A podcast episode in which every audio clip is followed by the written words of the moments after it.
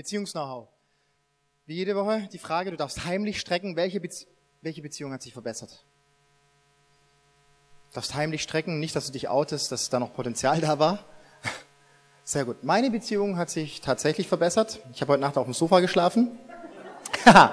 nee, habe ich wirklich, äh, weil meine zwei Kinder sind krank und ähm, dann kommen die beide ins Bett und ihr kennt es ja, mein einer Sohn ist ein Jahr, die Tochter drei Jahre und die drehen sich dann immer wie so, die machen so wie Breakdancer, den Roboter-Style. Ne? Alle halbe Stunde, wo man dann wieder neu aufwacht, hat man abwechselnd den Fuß im Gesicht, die Hand im Gesicht oder sonst was. Deswegen bin ich, habe ich auf dem Sofa geschlafen. Der einzigste Grund. Meine Ehe läuft. Yes. genau. Und wir sind in der Serie Beziehungs-Know-how. Und ich weiß nicht, was für ein Typ du bist. Ich habe nämlich gehört, manche Leute setzen es unter Druck. Die denken immer, oh Mann, da komme ich jetzt in die Kirche und dann werde ich da gar nicht so seelsorgerlich eingelüllt. So, du bist toll und alles easy peasy und, sondern ich muss immer so den nächsten Schritt tun. Und eigentlich ist doch mein Partner mies drauf, ne? Und jetzt muss ich was tun. Das ist eigentlich ganz schön ärgerlich. Eigentlich habe ich mir gewünscht, dass der Pastor sagt, mein Partner muss sich ändern. Ja, so ist es aber leider nicht. Aber ich möchte dich ermutigen mit einem kleinen Video, zu was Menschen alles fähig sind. Und ich glaube an dich. Tut doch gut, oder? Zu was Menschen alles fähig sind. Deshalb, ich glaube an dich, ich glaube an deine Fähigkeiten, dass du dieses Beziehungs-Know-how, was wir uns die letzten vier Wochen angeschaut hast, haben, anwenden kannst. Und heute ähm, geht um Fahrt zur Hölle. genau. Also ich sage zu meiner Frau immer, äh, geh dahin, wo der Pfeffer wächst, nach Madagaskar. Ne? Das ist so ähnlich äh, Fahr zur Hölle übersetzt. Jetzt kannst du dir deinen Spruch überlegen, den du immer so im Kopf hast. Und der Punkt ist, wir sagen ihn ja seltener, wie wir ihn denken, oder? okay, bei euch? Sehr schön. Ich habe morgen 13 Uhr noch einen Termin frei. ja, wir sagen, wir denken das doch öfters. Hey, fahr zur Hölle. Geh dorthin, wo der Pfeffer wächst. Du gehst mir so mordsmäßig auf den Senkel, verlass diesen Raum. Wir denken das öfters. Und bei mir ist es relativ oft so, ich krieg so E-Mails. Wer kriegt E-Mails? Die meisten, sehr schön. Puh, und manche E-Mails, die stressen dich wahnsinnig, ne? Und dann kriegst du noch eine zweite E-Mail, die stresst dich auch so. Einfach derb. Und bei mir war es neulich so, also schon lange her, weil sonst fühlen sich alle Leiter in dieser Kirche angesprochen. Ist, ich ich erzähle nicht, wie lange es her ist. Da hat mich so eine E-Mail von einem Leiter aus dieser Kirche kam an. Und ich habe diese E-Mail gar nicht aufgemacht, sondern nur im Betreff was gelesen. Und ich saß an meinem Schreibtisch, war auf 180, hab gedacht, Gott, was ist, was ist das? Äh, mein ganzer Tag ist im Eimer und diese Person, die ist eigentlich da, mein Leben zu erleichtern, jetzt macht sie schwerer und ist doch Katastrophe, bin ich hier das größte Opfer auf Mutter Erde, muss ich denn alles selber machen und die äh, checkt überhaupt gar nichts, habe ich Kommunikationsprobleme? Nein, die. Und es war brutal, ich war auf 1000. Auf 1000. Danach hatte ich noch ein Telefonat mit meiner Frau, die hat's dann abgekriegt. Alles scheiße. Die ganze Welt ist gegen mich. Ja, und so hat sich das den ganzen Tag durchgezogen. Der Kaffee, der Kaffee war noch bitterer wie sonst. Wir haben eh einen schlechten Kaffee im Office. Dann bin ich nach Hause gefahren, dann habe ich so ein Fahrrad, wo die Kette immer runterspringt, musste zweimal die Kette drauf machen und das ist wahr. Der Wahnsinn, da komme ich zu Hause an, habe mich noch nicht abreagiert, mein ganzer Tag war ein Eimer, weil ich mich so emotional da reingesteigert habe. Es war einfach der absolute Wahnsinn. Vielleicht kennst du so Situationen, die, die irgendwie klein anfangen und sie werden dann immer, immer, immer größer. Und andere Leute werden hineingezogen, die damit überhaupt gar nichts zu tun haben. Meistens die Menschen, die du ja am meisten liebst, ne? Deine Frau, deine Kinder, deine WG, deine Geschwister vielleicht, die erwischst dann. Und sowas, was ich mit dieser E-Mail erlebt habe, ich glaube, diese Situation kennt jeder von euch aus, irgend, aus irgendeiner Beziehung.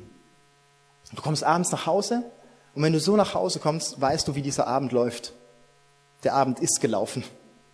Und wenn man jetzt diese Beziehung der Ehe nimmt, ist der schlimmste Fall, was dann daraus entstehen kann, einfach Scheidung.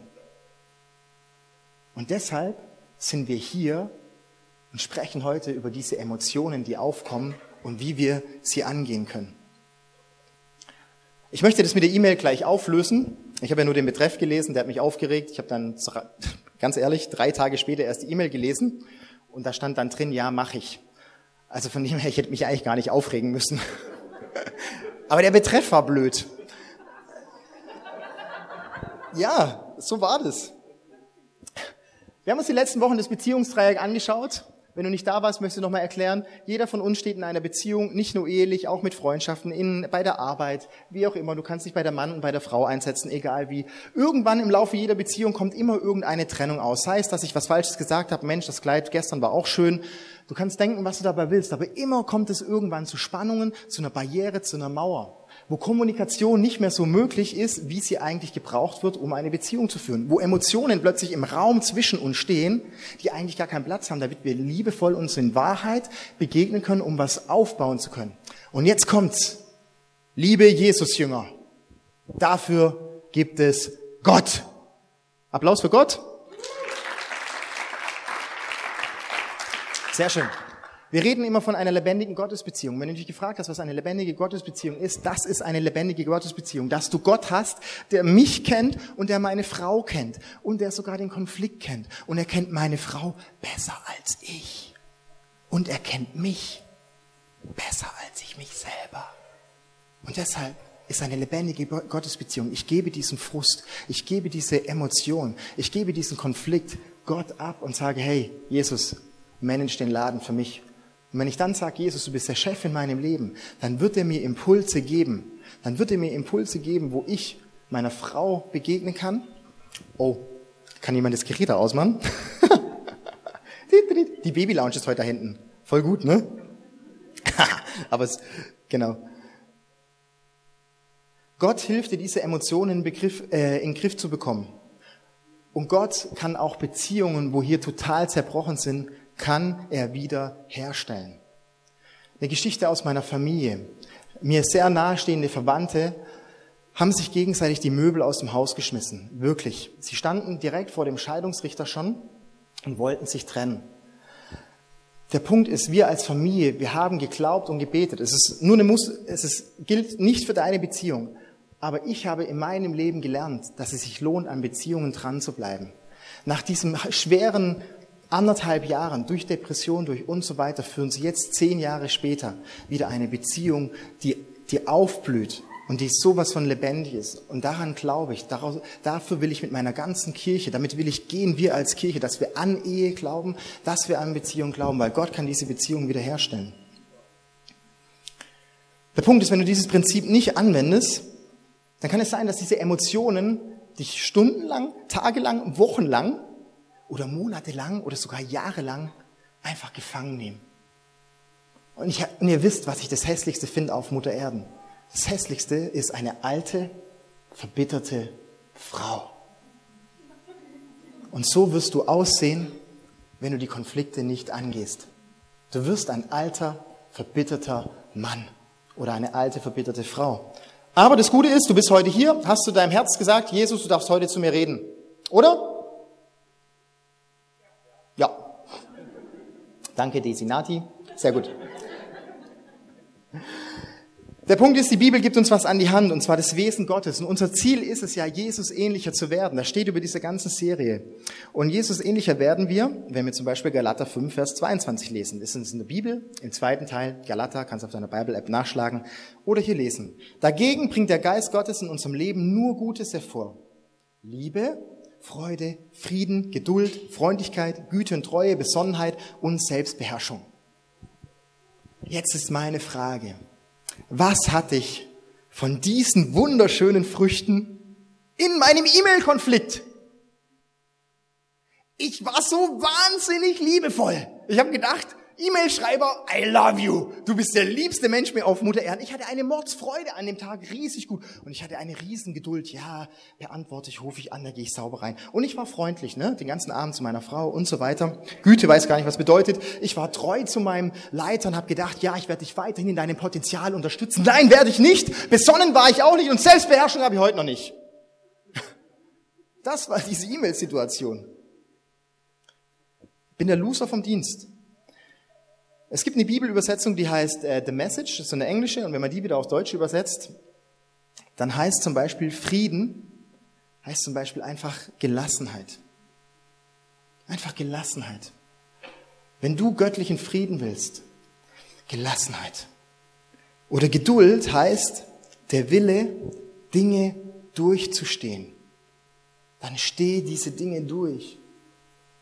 Oder Besonnenheit heißt, Frei sein von dem Bedürfnis, etwas im Leben erzwingen zu wollen. Frei sein von dem Bedürfnis, irgendwas erzwingen zu wollen. Und wie oft wollen wir irgendwas erzwingen? Ich will Recht haben, du musst das tun. So läuft der Hase. Und die Frage ist, wie kommen wir dahin, dass wir diese Emotionen im Griff haben können? Liebe ohne Leistung, Freude ohne Leid, äh, Frieden ohne Angst. Weil das ist das, was Gott für uns vorgesehen hat. Und sind wir mal ganz ehrlich, das ist relativ anstrengend, oder? Jeder kennt es aus seiner Beziehung. Die Bibelstelle geht weiter. Durch Christus wurde euch die Freiheit geschenkt, liebe Brüder und Schwestern. Das bedeutet aber nicht, dass ihr jetzt tun und lassen könnt, was ihr wollt. Und oft haben wir so ein falsches Bild von Freiheit. Wir denken, Freiheit ist, ich kann, wenn ich Sex haben will, kann ich mir irgendjemand nehmen, der halt gerade daherläuft, nicht bei drei auf den Bäumen ist, eins, drei und los geht's. Freiheit. Das ist nicht Freiheit. Sondern Freiheit bedeutet Selbstbeherrschung. Freiheit bedeutet zu wissen, was mir gut tut. Freiheit bedeutet, das zu tun, was ich muss und nicht das zu tun, was ich will. Das ist die wahre Freiheit. Du stoppst ja auch nicht alles in dich hinein, bloß weil Essen gerade rumliegt. Die Bibelstelle geht noch weiter. Denn wer dieses eine Gebot befolgt, liebe deinen Mitmenschen wie dich selbst, der das ganze Gesetz erfüllt. Wenn ihr aber wie Wölfe übereinander herfallt, dann passt nur auf, dass ihr euch dabei nicht gegenseitig fresst. Und wir haben ein kleines Problem. Wir haben zu wenig Vorbilder. Wir haben zu wenig Vorbilder, wo diese Beziehungen funktionieren, wo nach einem Streit wieder versöhnt wird, wo Verletzung richtig ordentlich angegangen wird. Und der Punkt ist, verletzte Menschen verletzen Menschen. Und wir lernen das, wir sehen das, werden selber verletzt, wissen nicht, wie wir geheilt werden und verletzen wieder andere Menschen. Und deshalb ist mein Ratschlag an mich, Benjamin Schumacher, und an dich, umgib dich mit den richtigen Leuten. Schön, dass du in der Kirche bist. Und wenn du keine Small Group hast, dann habe ich kein Mitleid mit dir dann bist du selber blöd. Such dir eine Small Crew. Such dir Menschen, mit denen du gemeinsam unterwegs bist. Such dir gute Menschen, die auch mit diesem Gott connected sind und streckt euch gemeinsam nach dem Heiligen Geist aus, der zu euch reden wird. Darum rate ich euch, geht's in der Bibel weiter, lasst euer Leben vom Geist Gottes bestimmen. Nimm ihn in deinem Leben rein, darum geht's heute. Wenn er euch führt, werdet ihr alle selbstsüchtigen Wünsche widerstehen können. Denn selbstsüchtig wie wir sind, wollen wir immer das Gegenteil von dem, was Gottes Geist will. Doch der Gottesgeist duldet unsere Selbstsucht nicht. Sind wir mal ganz ehrlich, in so einer E-Mail, da ging es mir doch am Ende des Tages eigentlich nur darum, dass ich gewinne. Ich wollte einfach auch nicht mehr Stress haben. Ich wollte einfach derjenige sein, der dann Recht hat. Und im Endeffekt ging es mir danach schlechter wie davor. Mein ganzer Tag war im Eimer. Und das beschreibt die Bibel. Beide kämpfen gegeneinander so, dass ihr das Gute, das ihr eigentlich wollt, nicht ungehindert tun könnt. Das sind wir doch uns alle einig. Wir wollen doch eigentlich das Gute tun, oder? Einmal Kopfnicken. ist nur wegen dem Einschlafen. Entschuldigung. Der Punkt ist, mein Ego, meine natürliche Reaktion ist, dass ich gegen den Heiligen Geist eigentlich kämpfe. Das ist meine menschliche Reaktion, meine Selbstsucht. Ich will als Sieger dastehen, ich will es haben und so weiter. Und ich befinde mich in einem Kampf. Diese Bibelstelle beschreibt es an einem Kampf. Und der Punkt ist, wenn wir nicht verstehen, dass wir in diesem Kampf drinstehen, zwischen unseren Emotionen und von dem, was Gott für unser Leben vorgesehen hat, dann können wir den Kampf auch gar nicht führen. Und deshalb zeige ich euch heute, wie das funktioniert. Ich habe den Heiligen Geist eingeladen. Begrüßt mit mir den Heiligen Geist auf der Bühne.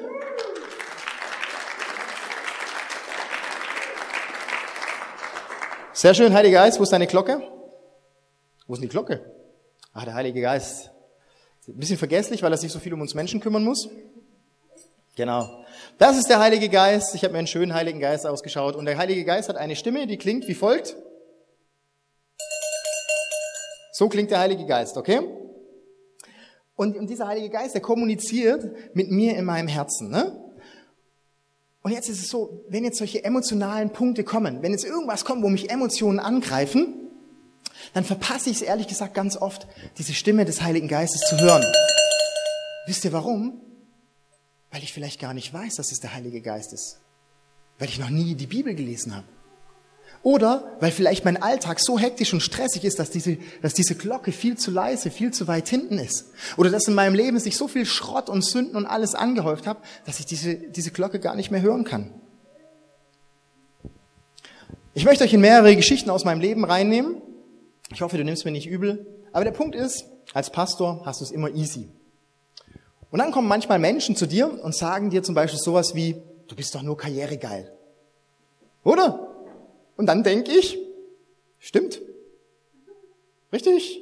Ich habe eine Kirche mit 100, 150 Leuten. Yeah, Champions League. Yeah, ich bin karrieregeil. Ich, äh, ich arbeite jeden Tag. Ist ja der Wahnsinn. Oder dann sagen sie, hey, ICF-Pastoren sind überbezahlt. Ist der Wahnsinn. Irgendwie haben sie ja auch recht. Ich konnte mir letzten Monat neue Schuhe kaufen. Und irgendwie macht mir das ehrlich gesagt auch wirklich nichts aus, weil ich ganz genau weiß, dein Leben mein Leben, ich muss mich rechtfertigen und du, du auch. Der Punkt ist, dann komme ich abends heim und dann liege ich im Bett und wenn da nicht gerade allzu viel Action läuft, dann kommen meine Gedanken auf. Und ich denke und ich merke, wie Emotionen dann plötzlich doch in meinem Leben Raum gewinnen. Emotionen kommen, die dann plötzlich sagen, hey stimmt, du bist ja das Opfer, du bist ja derjenige, Emotionen noch wegbleiben, wo dann sagen, hey, hey, die Emotionen, die sagen dann zu mir, hey, du bist doch, du bist doch wirklich das Opfer. Das stimmt doch gar nicht. Du investierst so viel in die Kirche und wo willst du eine Karriere machen? Du hast deine Karriere aufgegeben, du investierst dich da rein und Sapperlot und dann musst, schickst, musst du deine Frau auch noch arbeiten schicken, damit du überhaupt noch äh, Geld zum Überleben hast. Dabei kriegt die noch ein Kind und bla bla bla und ich fühle mich als Riesenopfer. Und dann geht diese Stimme des Heiligen Geistes an und ähm, die Emotion überkommt mich und die Emotion haut mich rein, haut mich nieder und macht mich einfach klein, indem sie mir diese Dinge einredet. Stimmt, du bist ja wertlos. Stimmt, du bist ja, du bist es ja gar nicht wert. Und stimmt, du bist ja derjenige, ja, und so weiter. Danke.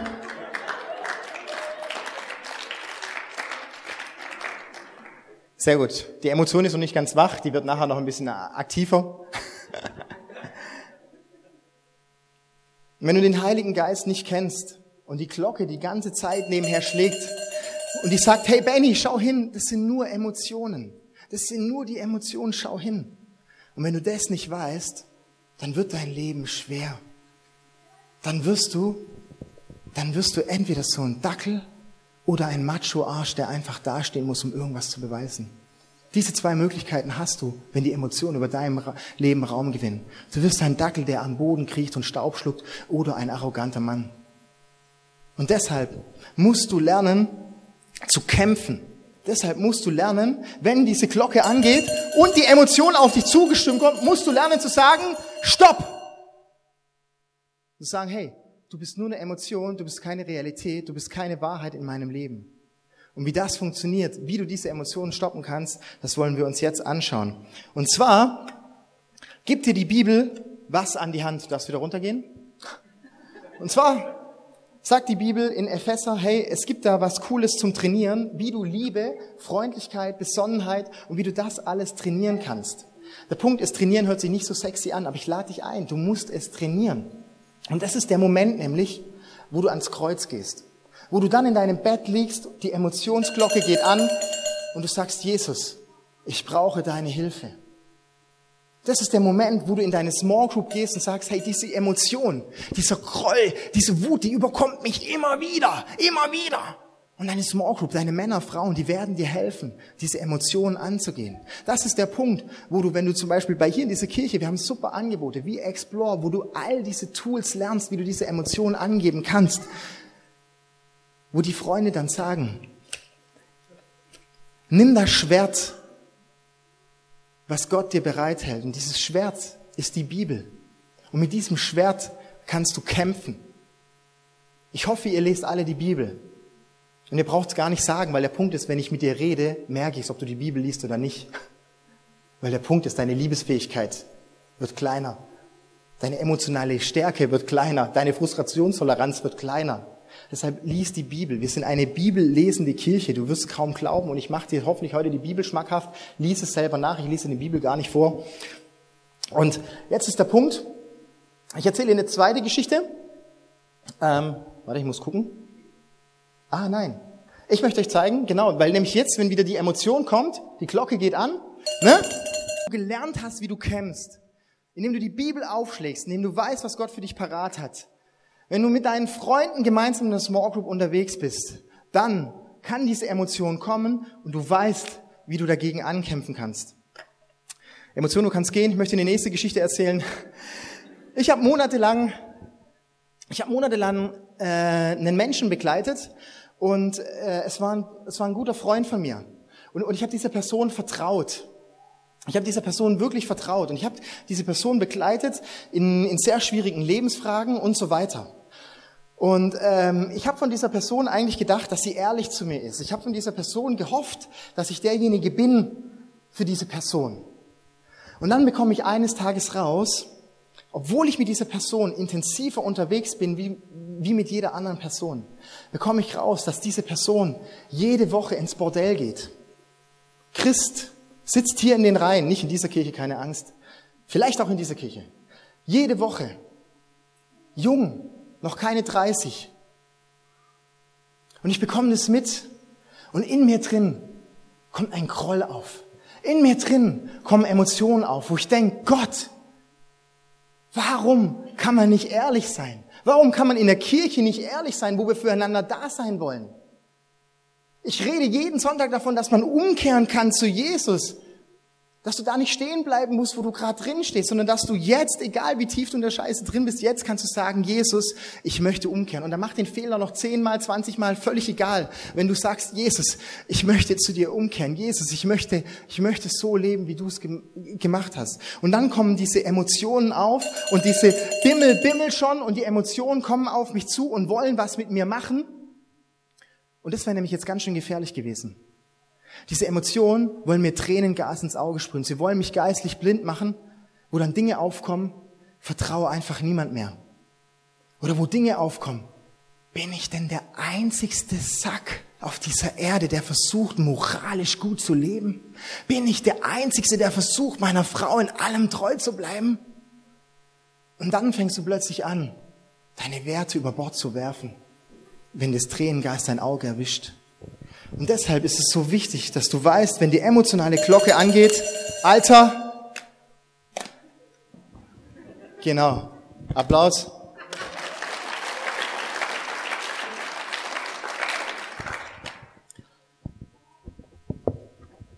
Der Punkt ist, du kannst den Heiligen Geist fragen, was brauche ich in meiner speziellen Situation? Du siehst mein Leben, ich bin vielleicht eine Frau und ich bin immer relativ schnell zornig.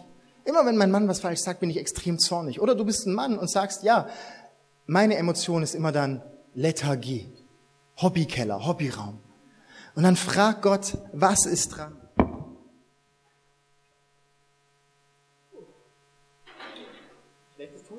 Schlechtes Tuch für Brillenträger. genau. Du kannst einen Helm aufsetzen, sagt die Bibel, und das bedeutet, ja. Deine Gedanken sind geschützt. Das heißt, wenn negative Gedanken in dein Leben reinkommen, die sagen, hey, du bist ein Nichtsnutz, du bist ein, was weiß ich, dann hast du diesen Helm auf und wenn die Emotionsglocke wieder angeht und dann kommt einer her und, und er erwischt dich und du weißt ganz genau, wie du zu kämpfen hast, dann kann er mit seinen Boxhandschuhen, mit der neuen Strategie kommen und die Emotion hat trotzdem keinen Platz. Wir wurden vor ein paar Wochen aus diesem Kino rausgeschmissen. Dankeschön. Wir wurden vor ein paar Wochen aus diesem Kino da drüben rausgeschmissen, von heute auf morgen. Und der Punkt ist, ich finde es eigentlich relativ ungerecht, weil ich habe meine Frau auf den Urlaub vertröstet. Bitte, lieber Mann, vertröste nie deine Frau auf den Urlaub. Dann war nämlich dieser Urlaub und dann wurden wir rausgeschmissen. Ich musste meinen Urlaub kurz unterbrechen. Familienpolitisch sehr schlecht. Sehr schlecht. Sehr schlecht. Also war ich, habe mich dann um diese Situation gekümmert. Ne? Und das war wie so ein Bockschlag, der mich da erwischt hat. Ich wusste aus einer guten Motivation, es ist genau richtig, was ich tue. Aber dann kam dieser, dieser Teufel und hat mir eine reingedonnert und hat gesagt, ja, Du setzt die Prioritäten im Leben falsch. Oder du bist ein Verantwortungsjunkie, ein Kontrolljunkie oder sonst was.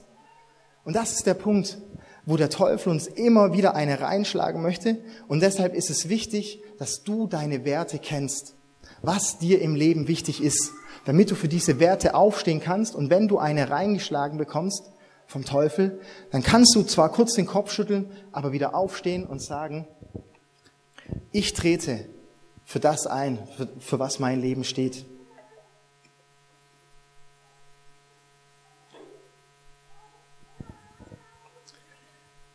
Danke, Glocke. Heiliger Geist, darf sich aufsetzen.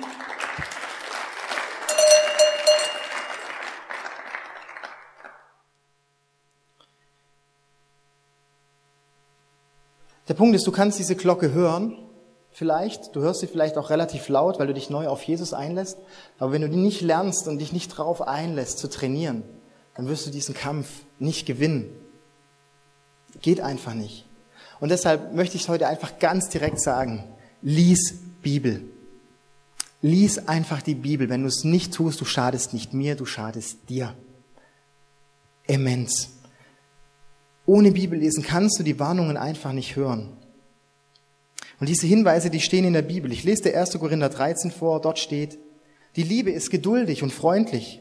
Sie ist nicht verbissen, sie prahlt nicht und schaut nicht auf andere herab. Liebe verletzt nicht den Anstand und sucht nicht den, einig, den eigenen Vorteil. Und es gibt so viele Situationen im Leben, wo wir eigentlich genau konträr handeln, oder? Zum Beispiel, schaut nicht auf andere herab. Beim Streit, wenn du denkst, ich habe recht, du hast nicht recht, schaust du auf den anderen herab. Oder wenn es um den eigenen Vorteil geht, sind wir doch mal ehrlich, in jeder Beziehung, in jedem Streit geht es uns eigentlich um den eigenen Vorteil. Ich mit meiner Meinung habe Recht. Ich mit meiner Position habe Recht. Und der Punkt ist, wir fangen meistens auch so Beziehungen an, ne? wo wir denken, es geht erstmal um mich, um meine Befriedigung und ich finde dich schön, du gefällst mir, du wirst mir dienen. So fangen wir jede Beziehung an um uns ein bisschen zu entspannen. Die ganzen Jünger in der Bibel sind Jesus. Alle Menschen, die Jesus nachgefolgt sind, alle Menschen fangen diesem Jesus an nachzufolgen aus egoistischen Gründen. Weil Jesus irgendwas für mich tun soll, darf oder getan hat. Jesus, mach mich gesund. Oh, danke. Jesus, hilf mir in meinem sozialen Umfeld. Oh, ja, Jesus, ah, danke, ich folge dir nach. Jesus, ähm, schenk mir Frieden in meinem Herzen. Oh, toll, Jesus, ich folge dir nach, du bist ein toller.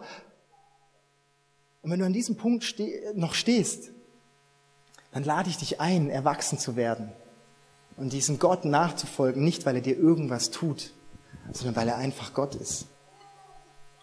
Der Vers geht weiter. Sie lässt sich nicht reizen und ist nicht nachtragen. Also wenn du ansatzweise schon mal irgendwie nachtragen warst, dann müsste eigentlich diese Glocke in deinem Hirn angehen. Und nachtragen heißt in jedem Fall bitter werden. Weil du hast einfach den Rucksack an, der macht dich einfach fertig. Und wenn du am Ende der Reise ankommst, bist du derjenige, der auf dem Boden liegt und nicht mehr kann. Deshalb sei nicht nachtragend. Und das musst du trainieren, indem du vom Heiligen Geist in dein Leben reinreden lassen darfst, der sagt, hey, ich bin deine Kraft, ich bin deine Liebe. Hör auf diese Emotionen. Und der Punkt ist, das Ganze hört sich jetzt toll an. Du weißt jetzt, es gibt eine Riesenliste, die Jesus für uns parat hat. Und jetzt hast du auch so Dinge gehört wie, lies die Bibel. Lies die Bibel, bet jeden Tag, bet jeden Tag. Kennt ihr das noch von früher? Schrecklich. Hört sich so unromantisch an. Es wird noch unromantischer. Und die Band kann schon auf die Bühne kommen. Ich glaube, dass du deine Emotionen nur in den Griff bekommen kannst, wenn du in die Stille gehst. Und wir hören es nicht so gerne, weil wir viel lieber mit Pokémon auf den Marktplätzen rumrennen oder sonst was, die Pokémons einsammeln. Aber der Punkt ist, wenn du Pokémon sammelst, finde ich erstens mal gut, dass du es machst. Sozialer Kontakt nach außen gehen ist gut. Wenn du genauso viel Zeit auch dafür verwendest, dem Heiligen Geist nachzufolgen, dann darfst du Pokémon sammeln, okay? Der Punkt ist, du wirst nicht erkennen, welche Emotion dich fertig macht, wenn du nicht in die Stille gehst und analysierst. Ich möchte dich auf diese allererste E-Mail mitnehmen, die mich so in Rage gebracht hat. Meine Gedanken waren, vielleicht bin ich ja nur stolz, weil ich bin der Pastor und ich habe eine Ansage gemacht und diese Person will mir widersprechen. Vielleicht muss Jesus meinen Stolz angehen. Mein zweiter Gedanke war, vielleicht habe ich aber auch Angst, dass diese E-Mail, wenn sie nicht gut beantwortet wird, mir wieder Stress im Leben macht. Und das heißt, ich werde anderen Lebensbereichen nicht gerecht, meiner Familie, der restlichen Arbeit und so weiter. Und ich habe Angst, nicht zu genügen. Vielleicht muss ich den Punkt angehen, dass ich genüge mit meinem Jesus. Diese E-Mail hat einen dritten Punkt, habe ich mir überlegt, habe ich analysiert. Ich habe mich anderthalb Stunden hingesetzt in dem Café, 7,90 Euro für zwei Cafés, um das zu analysieren. Vielleicht ist es so, vielleicht hat mich diese Emotion getroffen, weil ich diese Person mag. Und vielleicht steht jetzt ein Konflikt im Raum und ich habe so keine Lust, Konflikte anzugehen. Dann darf ich mit Jesus meine Menschenfurcht angehen. Der Punkt ist, wenn du nicht weißt, woher deine Emotionen kommen, dann kannst du auch nicht gegen sie kämpfen. Du wirst wild in der Luft rumschlagen und irgendwann irgendwas treffen. Und deshalb braucht es einen, für die Akademiker unter uns, einen kontemplativen Lebensstil, wo du sagst, ich gehe vor meinem Jesus auf die Knie, in der Stille, Worship aus, und ich gehe mit Jesus diese Momente durch, wo ich den Heiligen Geist frage, Heiliger Geist, warum hat mich das so aufgeregt? Warum bringt mich immer dieses Wort in Rage? Jesus, warum immer diese eine Person? Und du kannst heute die Entscheidung treffen, weiterhin durchs Leben zu eiern oder zu sagen, ja, ich nehme es ernst. Ich nehme meine Emotionen ernst.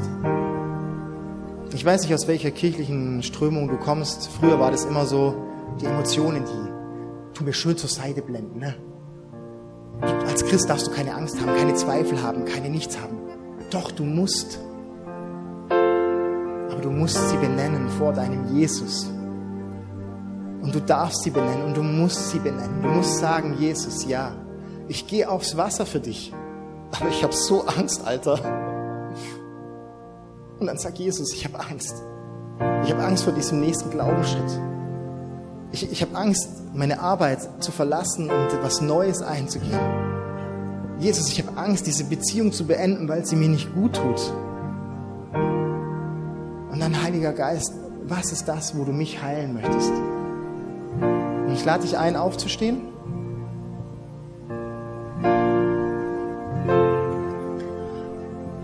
Wir werden gleich diesen Moment jetzt nutzen. Das Mittagessen verschiebt sich dann um drei Minuten wo du jetzt einfach die Augen schließen kannst. Die Band spielt genauso weiter. Und du kannst sagen, ja Jesus, ich umgebe mich mit den falschen Leuten. Die tun mir nicht gut. Wenn ich läster, lästern sie noch lauter mit und wir sind irgendwann im Sumpf drin. Jesus, warum läster ich? Muss ich die anderen kleiner machen, als sie sind, damit ich größer bin, weil ich so ein Minderwert in meinem Leben habe? habe keine Small Group, keine Freunde, mit denen ich das teile, weil ich weiß, es gibt noch so viele Baustellen in meinem Leben und das ist ja anstrengend und peinlich. Aber es ist das, was dich voranbringen wird. Oder du kannst heute die Entscheidung treffen, ja, die Bibel wirklich im Schrank sah sie gut aus. Und ich möchte sie heute rausnehmen. Ich möchte ihr neue Autorität in meinem Leben geben. Weil dort stehen lebendige Worte drin. Lebendige Worte. Jesus, wir kommen vor dich und wir schauen dich an. In unserem inneren Auge stehen wir vor dir, Jesus, so wie wir uns dich vorstellen. In deiner Größe, in deiner Schönheit, in deiner Herrlichkeit, in deiner Sanftmütigkeit, wo du uns anschaust mit Augen der Liebe wo du sagst, ich verurteile dich nicht, sondern ich wünsche mir nichts Sehnliches, wie dass du in Freiheit kommst. Schau dir deinem Jesus in die Augen und sag, Jesus, ich brauche Heilung in diesem Bereich meiner Emotionen.